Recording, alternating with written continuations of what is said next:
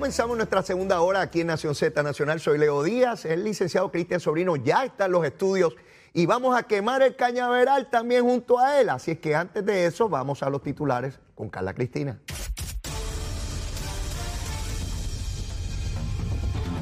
Buenos días, soy Carla Cristina informando para Nación Z Nacional. En los titulares, el secretario del Departamento de Hacienda, Francisco Párez Alicea, sostuvo que la reforma del sistema contributivo de Puerto Rico está en la recta final y que el informe propone rebajas en las tasas contributivas, pero no en el impuesto sobre ventas y uso que conocemos como el IBU. Por otra parte, los tres ex candidatos a la alcaldía de San Juan, Manuel Natal, Rosana López y Adrián González, presentaron al Departamento de Justicia una petición para que investigue las actuaciones de Miguel Romero como senador y alcalde de la capital respecto a los donativos recibidos de parte de la empresa JR Asphalt. De otra parte, el director ejecutivo de la Comisión de Juegos, Orlando Rivera Carrión, informó que renunciará al cargo en las próximas semanas y nombró como subdirector al licenciado Jaime Rivera Emanueli para que le suceda en el puesto. En Estados Unidos, en una acción sin precedentes, el diario político publicó un borrador filtrado de la que pudiera ser la decisión del Tribunal Supremo para anular el derecho al aborto que consagró en 1973 en la histórica sentencia del caso Roe versus Wade. Para Nación Z Nacional les informó Carla Cristina. Les espero en mi próxima intervención aquí en Z93. Sin pelos en la lengua. Es esa otra cultura, la cultura de la violencia, donde ver asesinar a alguien es algo muy sencillo. Leo, Leo Díaz, en Nación Z Nacional, por Z93.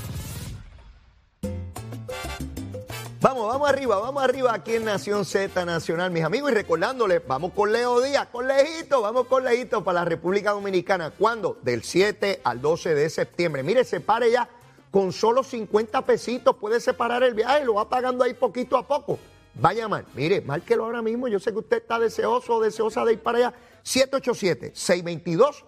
4800 622 4800 del 7 al 12 de septiembre con Leo Díaz y Félix del Caribe. Diga que es el viaje de Leito, ¿sabe? Para que vaya para allá. Mire, la vamos a pasar de show, ¿sabe? Mire, está con nosotros el licenciado Cristian Sobrino, a quien de inmediato le damos la bienvenida y saludamos. Cristian, saludo, ¿cómo estás? Saludos, Leo, y saludo a toda la audiencia. Un placer estar aquí en Nación Z. ¿Estás libre de COVID? Estamos libres de COVID, gracias a Dios. Examinadito y toda la cosa y negativo. Con exámenes, con requete exámenes, con líneas negativas, ya estamos limpios. Muy bien, muy bien, qué bueno, qué bueno que está todo en orden. Cristian, en primer término, gracias por, aceptar la, invitación. Y quisiera comenzar contigo, tú como abogado, como observador del proceso político, conocedor del derecho. Esta filtración que se da cuenta por la prensa desde ayer en la tarde, donde aparentemente una, una, no una opinión, porque no es una opinión, es un borrador de opinión del juez eh, Samuel Alito, juez del Tribunal Supremo, nombrado por George, George Bush, hijo, republicano, conservador, eh, donde aparentemente se señala que se elimina lo que es el caso de Roe vs. Wade, que ha gobernado por tantas décadas ya todo lo que tiene que ver con el aborto en la nación y aparentemente delegaría en cada estado regular este asunto, ¿verdad? Eh, en primer término, pues eh, nos llama a todos la atención de cómo se, filtra esto, si es que en efecto ese documento es veraz. Eh, y de igual manera, pues por lo menos esta es mi, mi apreciación y quiero conocer la tuya. Si se eliminara esto y diera paso a que los estados regularan o, o lo eliminaran, lo que se considera un derecho, yo no conozco, Cristian, y, te pido por favor que me orientes y me ilustres, yo no conozco ninguna instancia donde después del Tribunal Supremo otorgar un derecho se haya revocado el mismo. Yo no conozco eso. y si eso ocurriese, si estamos en, situación también de que eventualmente eliminen el matrimonio entre personas del mismo sexo, Cristian.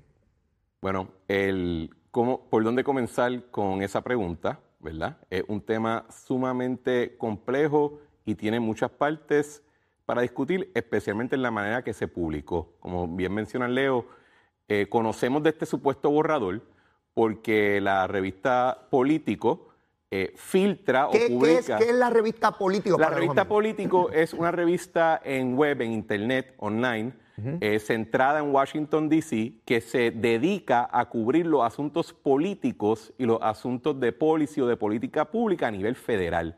Es, es como decir una revista que muy bien conocida, con muy buenas fuentes dentro de Washington, pero también se le, se le identifica más con un lado progresista del espectro político en los Estados Unidos. Liberal, demócrata. Demócrata, liberal, progresista, pero esa línea cada vez más e, es, importante hacerla porque hay muchas, hay personas que son muy liberal, pero no se consideran progresistas. Hay gente que votan demócrata, no se consideran progresistas. Y viceversa, hay personas como por ejemplo la, la congresista Alexandria Ocasio Cortés, que es demócrata, que es progresista, muy liberal, y ella ha dicho públicamente que en otro país ella nunca estaría en el mismo partido que el presidente Biden. Así que hay que hacer, hay que, hay que hilar fino con estas, estas discusiones. En términos de que se haya publicado un borrador de lo que posiblemente es la opinión mayoritaria, eh, es algo sin precedente. Es algo que debe, le, tiene que, le debe temblar los huesos a toda persona que está eh, enfocada y que le da valor a la institucionalidad del sistema judicial federal, incluso estatal. Porque si ya el Tribunal Supremo de Estados Unidos puede estar filtrando cosas, ¿Qué mensaje le envía a los tribunales estatales, sean supremos o de primera instancia? Devastador. Es horrible. Nunca se ha visto esto. Y dicho sea de paso, que no sabemos si lo filtró un juez, no sabemos si lo filtró un, ayudante de un juez y no sabemos ni de qué lado.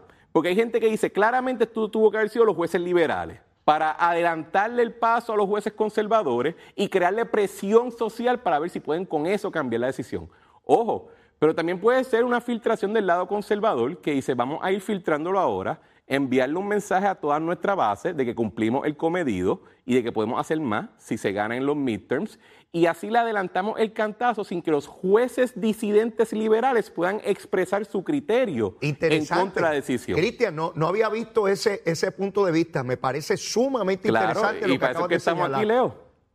me, me parece interesantísimo lo que acabas de señalar porque lo has atado, ¿verdad? Y estamos en el mundo de, probabilidades, de cómo se le envía un mensaje a la base de cara a la elección de medio término diciéndole salgan todos a votar porque mira cuánto más podemos lograr. Si tan solo, si tan solo los republicanos cogen la mayoría en el Congreso y en el Senado, imagínense con qué podemos seguir decidiendo en el sistema federal sin tener la amenaza de que se nos haga un court packing o que se nombren jueces adicionales al Tribunal Supremo. Defíneme eso del court packing para que nuestra gente sepa de qué hablamos. Court packing es, es, un término que se utiliza históricamente relacionado a la presidencia de, Franklin Roosevelt, donde cuando él estaba molesto con que el Tribunal Supremo seguía decidiéndole en contra de sus políticas y a sus leyes, él amenazó con que iba a, iba a incrementar el tamaño del Tribunal Supremo a 25 jueces y él iba a nombrar a 20 de ellos. Y entonces esa amenaza se entiende que fue suficiente para moderar las opiniones del Tribunal Supremo de entonces, que no era eh, de la visión política de Franklin Delano Roosevelt. Entonces, como Roosevelt estuvo 16 años como presidente, él pudo básicamente hacer lo que quería hacer en instancia, que era nombrar casi todos los jueces que le, sucedieron en el tiempo. Pero desde, eh, que eh, Donald Trump comienza a nombrar jueces al Tribunal Supremo, había una amenaza latente por parte del sector progresista en Estados Unidos de que iban a pack the court, de que iban a buscar aumentar el tamaño del tribunal y nombrar jueces adicionales. Así que puede ser de el, el punto es que puede ser tanto una filtración de un juez, una filtración de un ayudante. pero hay razón tanto del lado conservador como del lado más liberal. No lo había visto, no lo había visto de ordinar, o sea, tan pronto supe la situación, lo que se me ocurrió rápidamente, y creo que es la conclusión que cae casi todo el mundo, ¿verdad?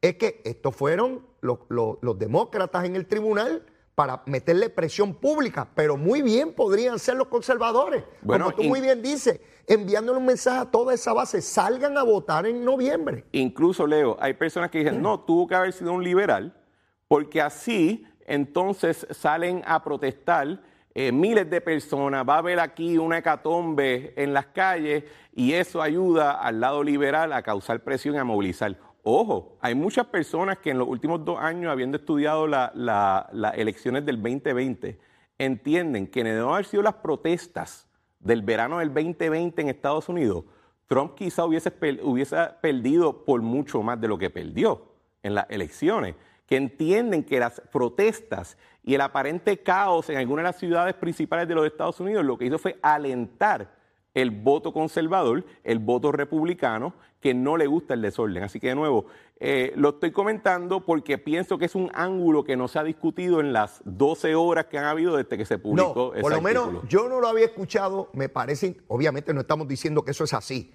estamos hablando a base...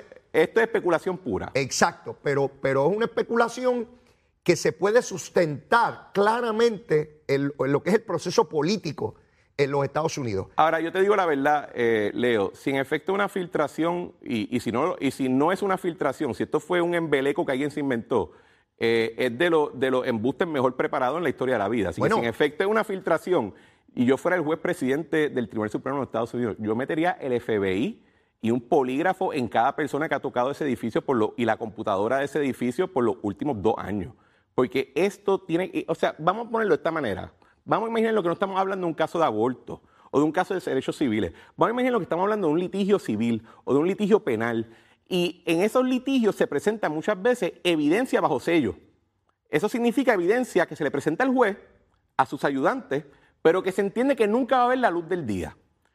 Ya no podemos confiar de que eso sea así, de, que la, de que la evidencia o la información que presentemos bajo sello, bajo estricta confidencia, se va a mantener de esa manera. Ahora tenemos que todos temer de que algún ayudante o de que algún juez que sea empantanado de decir que él es el criterio o ella es el criterio de la verdad, el crisol por el cual medimos la justicia, pueda filtrar lo que sea y que no hay manera ni remedio para poder atenderlo. Ojo también de las personas que han, argumentado de que existe un privilegio en la prensa, de que sus fuentes son intocables, intachables, que nunca pueden ser miradas de, ojo, ¿quién fue la persona que te dio esa información? Porque si yo fuera juez del Tribunal Supremo hoy en día, yo diría, yo necesito saber quién fue esa persona y ojo si la voy a querer procesar, porque lo que se está atacando aquí es la institucionalidad del Tribunal Supremo. No se está atacando la decisión, se está atacando la institucionalidad y la validez que tiene el Tribunal Supremo para poder ser la voz final de asuntos constitucionales y asuntos bajo litigio. Bueno, eh, para usar un término que es moderno, trending. Está trending, no importa lo que usted abra, le aparece el borrador, este, la argumentación, las especulaciones y va al corazón mismo de la credibilidad de la única institución que, que, puede resolver las controversias públicas y privadas en, la sociedad.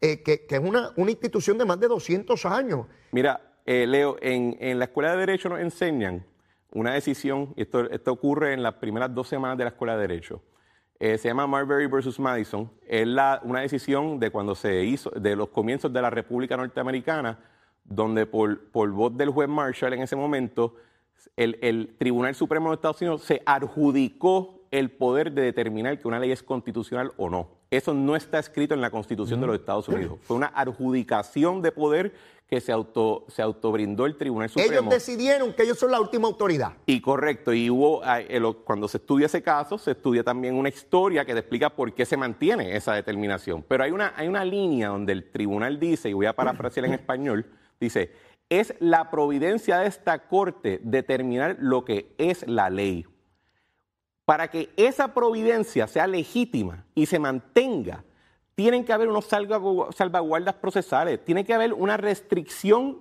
de criterio de esa institución. Porque de lo contrario, te puedo asegurar que el próximo, si no el presidente actual, los próximos, si no el Congreso actual, los próximos van a decir, si tú eres tan político como yo, te voy a tratar de la igual manera y te voy a arruinar porque no tienes ni el dinero ni las fuerzas armadas para poder consagrar tu providencia. Eh, eh, es muy serio este asunto. Cristian, yo desde la década de los 2000, cuando es electo Barack Obama, y yo soy republicano, pero me alegré inmensamente de su triunfo electoral y fui con Zulma y los nenes que estaban chiquititos a la toma de posesión con aquel frío inmenso porque me parecía algo demasiado importante donde todo ciudadano tenía la posibilidad real de llegar a presidir la República. Eh, y, en ese sentido, eh, se dio un esfuerzo de péndulo, y me explico. Luego de él, dos términos, viene Trump, que era exactamente lo opuesto. Entonces los extremos se, se, abigarraron bien fuerte. Y dentro del Partido Republicano hay una extrema derecha, pero, pero, pero increíble. Y dentro del Partido Demócrata hay una extrema izquierda, pero terrible. No se pueden ver ni mirar, se odian, se detestan, se, quieren eh, destruir la una a otra. Con la llegada de estos jueces de Donald Trump al Tribunal Supremo, con la entrada de la primera afroamericana ahora al Tribunal Supremo que nombra Biden, estoy viendo en el Tribunal Supremo de los Estados Unidos el mismo esfuerzo de péndulo que veo a nivel electoral en la sociedad. Y me preocupa, porque vuelvo a la pregunta inicial. Si se quitara un derecho ya adjudicado, sería la primera vez en la historia de los Estados Unidos que eso ocurre que se le da un derecho a los ciudadanos y se le quita o se le limita inmensamente, porque habrán estados que sencillamente dirán cero aborto, punto. Y la mm. mujer que quiera abortar, la mujer tiene que coger una guagua para ir al estado del lado, donde sí se permita. ¿Tú crees que lleguemos a eso? Mira, eh, Leo, voy a comentar primero sobre las premisas de lo que tú acabas de decir. Ah. Eh, no es la primera vez que el Tribunal Supremo de los Estados Unidos le ha quitado, en teoría, un derecho a alguien. Eh, de hecho, hacemos referencia a la época del presidente Roosevelt. En ese tiempo, en, en esas décadas, se vivió una revolución jurídica en los Estados Unidos, cuando entonces se le empiezan a restringir paulatinamente derechos, en ese tiempo se entendían económicos o comerciales, a un sinnúmero de personas. No solamente eso, eh, y, la manera que se lleva a cabo es con opiniones que permiten la reglamentación federal de ciertas áreas donde el gobierno federal nunca había tocado eh, ni había puesto el pie. Y en ese momento hubo una revuelta sobre esos temas. Eh, de hecho, el Partido Republicano moderno ideológicamente se entiende como un partido antinuevotratista. Entiéndase que vive en perpetua revolución a lo que ocurrió en esas décadas del principio del siglo pasado. No ni ahora, el siglo pasado. Entonces, a las políticas del nuevo trato del presidente Rusia. Claro, esa visión progresista de que el gobierno federal puede entrometerse en asuntos estatales. Entonces, también, ojo, el Tribunal Supremo de Estados Unidos por mucho tiempo decidió que el hombre negro no era ni persona. Olvídate si tenía derechos, no era persona. Así es. Se tuvo que pelear una guerra civil, se tuvo que enmendar la constitución, pasaron sin número de medidas de derechos civiles y con todo y eso, el Tribunal Supremo de Estados Unidos en un momento decidió que existía tal cosa como separado pero igual. Y no fue hasta mediados del siglo pasado que se tuvieron que dar luchas de nuevo, tanto en la calle como en los tribunales, que se le pudo reconocer a las diferentes eh, personas no blancas esos derechos. Así que la historia del Tribunal Supremo no es la más inmaculada, de la misma manera que no es la más nociva.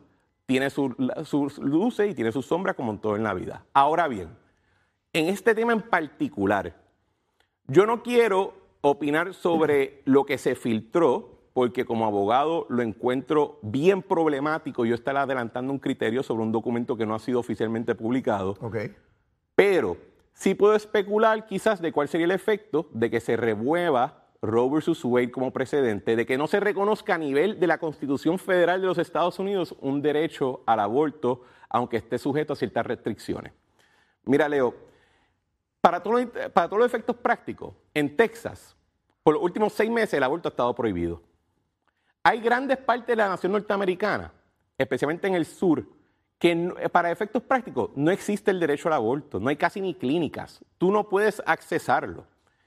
En esos lugares el mundo no se ha acabado. Eh, de la misma manera... antes de que continúe, a lo que tú te refieres es que aunque el derecho está consagrado en una determinación del Tribunal Supremo de los Estados Unidos, en la práctica, el hacer casi imposible abrir, clínicas de aborto realmente impide la ejecución de ese derecho. O incluso que las que se hayan abierto se mantengan abiertas. Ok, ok. Ahora bien, hay otros estados donde el derecho a aborto es casi irrestricto, que le pararía los pelos al, al legislador o al juez más conservador de los Estados Unidos. Okay y allí tampoco el mundo se ha acabado, ¿verdad?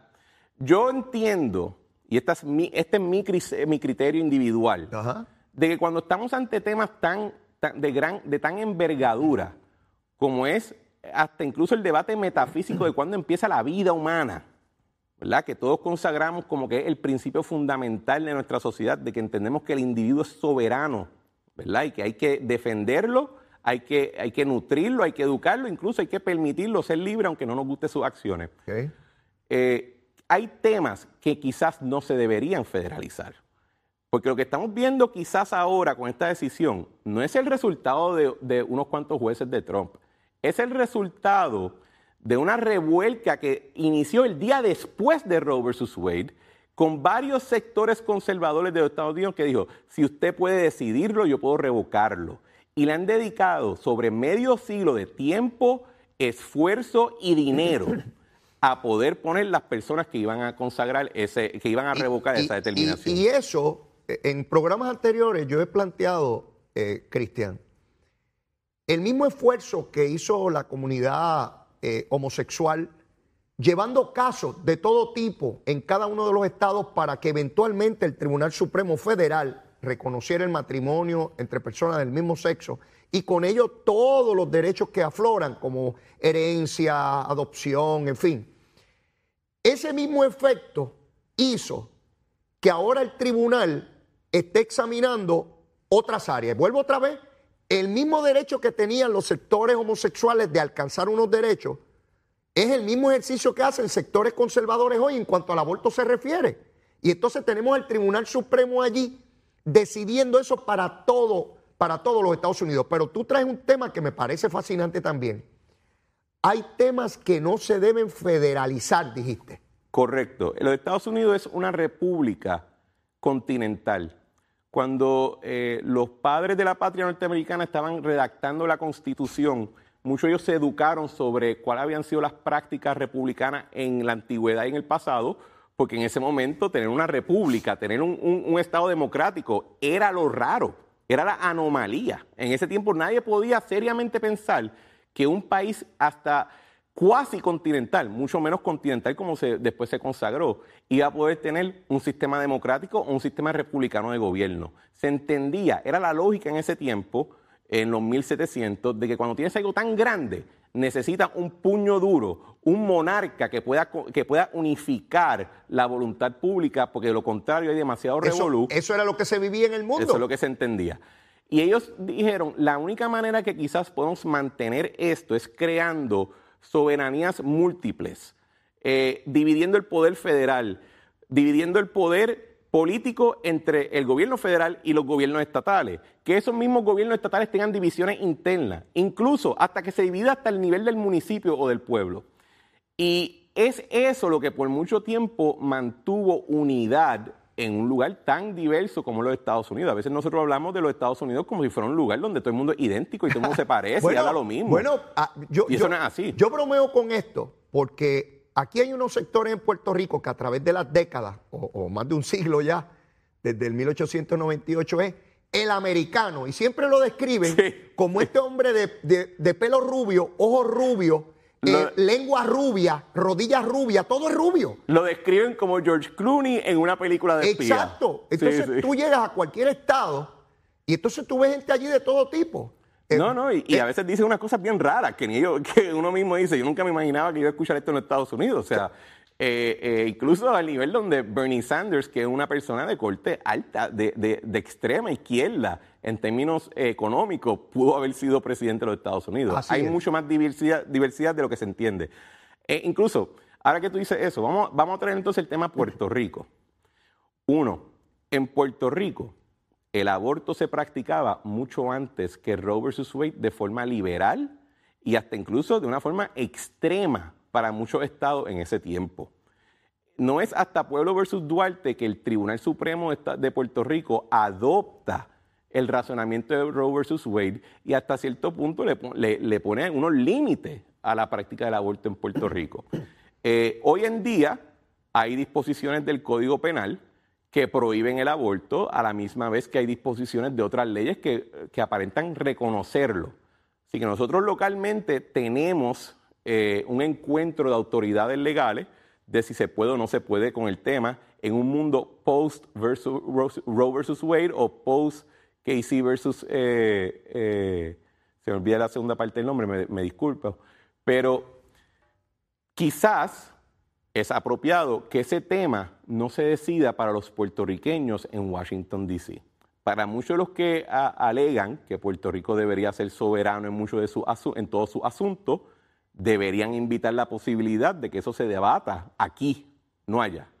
Dame, dame, nombre, dame nombre. Bueno, a las soberanistas del Partido Popular y a las independentistas de ese mismo partido, el PIB, del Movimiento Victoria Ciudadana, todos son partidos que entienden que los Estados Unidos debería tener cero intromisión en nuestra gobernanza. Ok, eh, los Estados Unidos no está. Tú lo que le estás, eh, para efectos de esta discusión, los Estados Unidos no está. Tú lo que estás diciendo es, a esos sectores sumamente liberales y que se llaman a sí mismos progresistas, que creen en la independencia o la libre asociación, ¿cuál es su postura sobre el aborto? Eso es lo que tú le estás preguntando. Deberían, deberían eh, y yo creo que muchos de ellos han sido muy abiertos en que están a favor de un derecho casi restricto. O sea, que, que pueda haber el aborto por ahí para abajo. Sin embargo, la inmensa mayoría de los puertorriqueños no creen eso así. Bueno, muchos muchos de los instrumentos que yo he visto a través de los años de medición, entiendes, encuestas, eh, sondeos, etcétera, lo que me indican a mí es que la mayoría de los puertorriqueños, no obstante el monopolio metrocentrista que existe sobre la discusión, la mayoría de los puertorriqueños no aparentan favorecer el derecho al aborto. Eso es lo que yo he visto también en encuestas. Y entonces, oye, pero que exista el debate. Seguro. Eh, porque dentro del mismo PNP, Leo, tú sabes muy bien que oh. nos podemos ir a las galletas. Sí, con no, este no. Dentro del PNP hay unos sectores que es aborto cuando sea y otros que dicen jamás. Correcto, correcto. Desde, desde que se fecunda el óvulo está la vida y no puede ser. Y, y, me, y me viene a la mente, por ejemplo, la ex senadora Zoela Boy, que en estos temas es eh, se puede parar frente a cualquier progresista norteamericano local y decirle usted tenga sobre el tema, Así ¿verdad? Porque se, ha preparado. Y hay otros dentro del lado, dentro del PNP, que son más conservadores que el mismo juez Alito. Así que, de nuevo, quizás para bien de, nuestro, de nuestra fibra social, lo propio sería que nosotros tengamos el mismo debate de, la, de forma similar a que la van a tener muchos otros estados. Sin duda. Pero en la mayoría de los estados, la mayoría de los estados de los Estados Unidos, este tema ya está resuelto. Y en muchos de esos estados, en términos prácticos, el aborto es irrestricto y en muchos de esos otros estados, para términos prácticos, no existe el aborto. ¿Qué es lo que deberíamos tener si finalmente el Tribunal Supremo decidiese que esto es competencia única y absoluta de los estados? Pues tendremos estados sumamente liberales con relación al aborto y otros que digan, ah, por aquí no. Que eso es bien importante entender porque la decisión no prohíbe el aborto, sino que básicamente, eh, como Poncio Pilato, el se las manos se lava las manos de manera muy similar que el Tribunal Supremo de los Estados Unidos se lavó las manos sobre nuestro asunto colonial, nuestro asunto territorial. Recientemente en Bayo sobre en Madero versus Bayo dijeron, eso revoludo ustedes, nosotros nos lavamos las manos, no tenemos nada que hablar del tema. ¿Tú quieres decir que a los jueces del Supremo no había que orientarlos sobre lavado de manos con relación al COVID? No, porque se pasan lavándose las manos. Ellos llevan 100 años practicando con Puerto Rico. lavándose las manos. Correcto. Con, este y distintos issues que tenemos. Este. Cristian, tenemos que ir a una pausa. Luego de la misma seguimos, pero nosotros no nos lavamos la mano. Nosotros vamos de frente quemando el cañaveral. Llévatela, chero.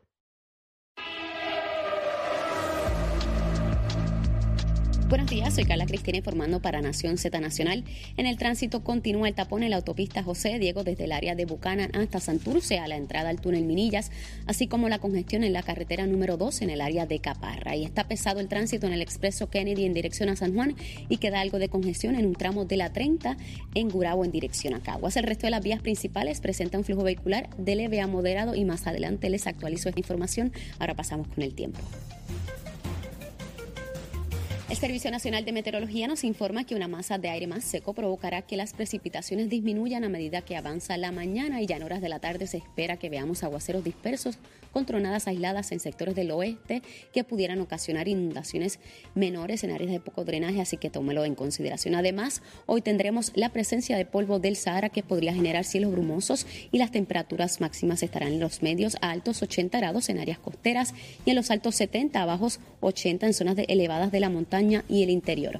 Para Nación Z Nacional les informó Carla Cristina. Les espero en mi próxima intervención aquí en Z Health Centers es un centro de salud multidisciplinario con alrededor de 30 años en la industria de la salud, siendo una compañía netamente puertorriqueña con servicios en toda la isla y en Estados Unidos. Estamos comprometidos con nuestros pacientes. Ofrecemos servicios de audiología, terapia física, terapia de mareos y vértigo, patología del habla y lenguaje, terapia del habla y lenguaje, terapia ocupacional, quiropráctica y medicina naturopática. Precision Health Centers, ahora con más servicios para su salud.